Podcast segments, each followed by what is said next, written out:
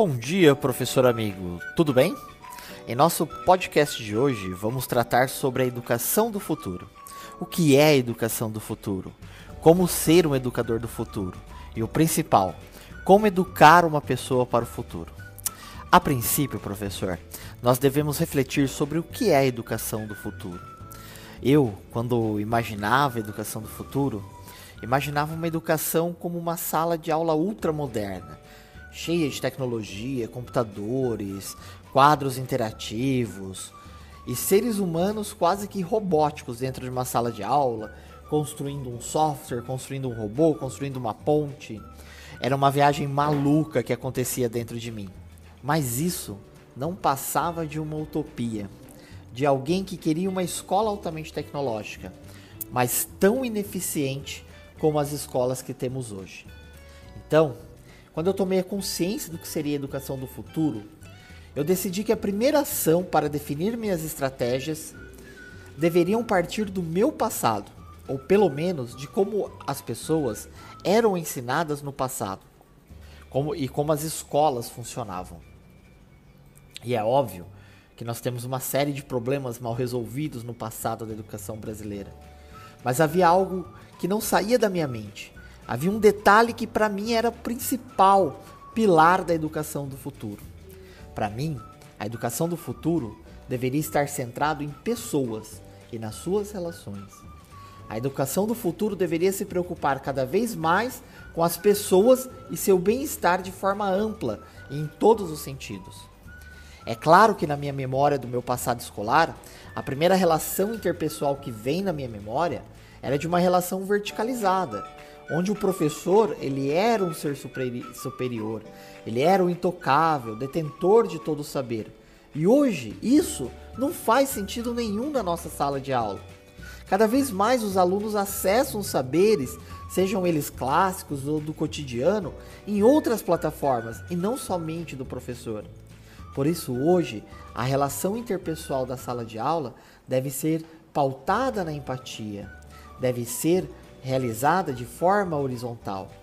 Hoje é evidente que, que o que cria uma conexão entre o professor e o aluno é a empatia. E é dessa empatia que nasce a confiança do aluno em ouvir, em aprender com esse professor. É essa empatia que legitima o processo de ensino-aprendizagem. A educação do futuro, ela nasce da capacidade de criar conexões entre pessoas envolvidas. E eu tenho certeza, professor, que na sua memória, o professor ideal é aquele que se conectou com você de alguma forma e através da empatia levou você para uma experiência significativa e completa de aprendizagem.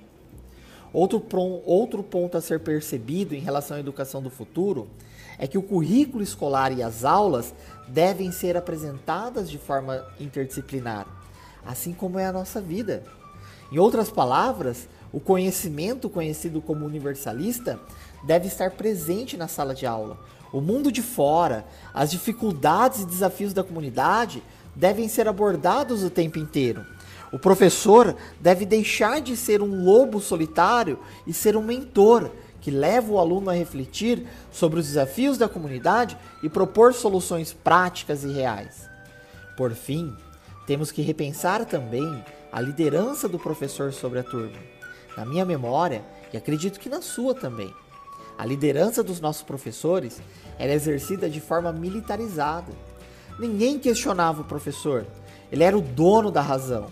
Mas hoje, com todo mundo podendo compartilhar suas opiniões e ideologias em tempo real, a imposição de uma autoridade é extremamente maléfica para a educação.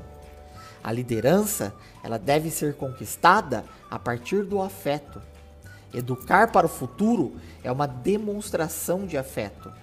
E sem afeto, não é possível criar as conexões, ori horizontalizar as relações e olhar para o mundo de forma interdisciplinar. E finalmente, professor, a educação do futuro é uma educação de propósitos porque nós somos levados a acreditar que o futuro carece de significados. E finalmente, a educação do futuro é uma educação de propósitos. porque nós somos levados a acreditar que o futuro carece de significados.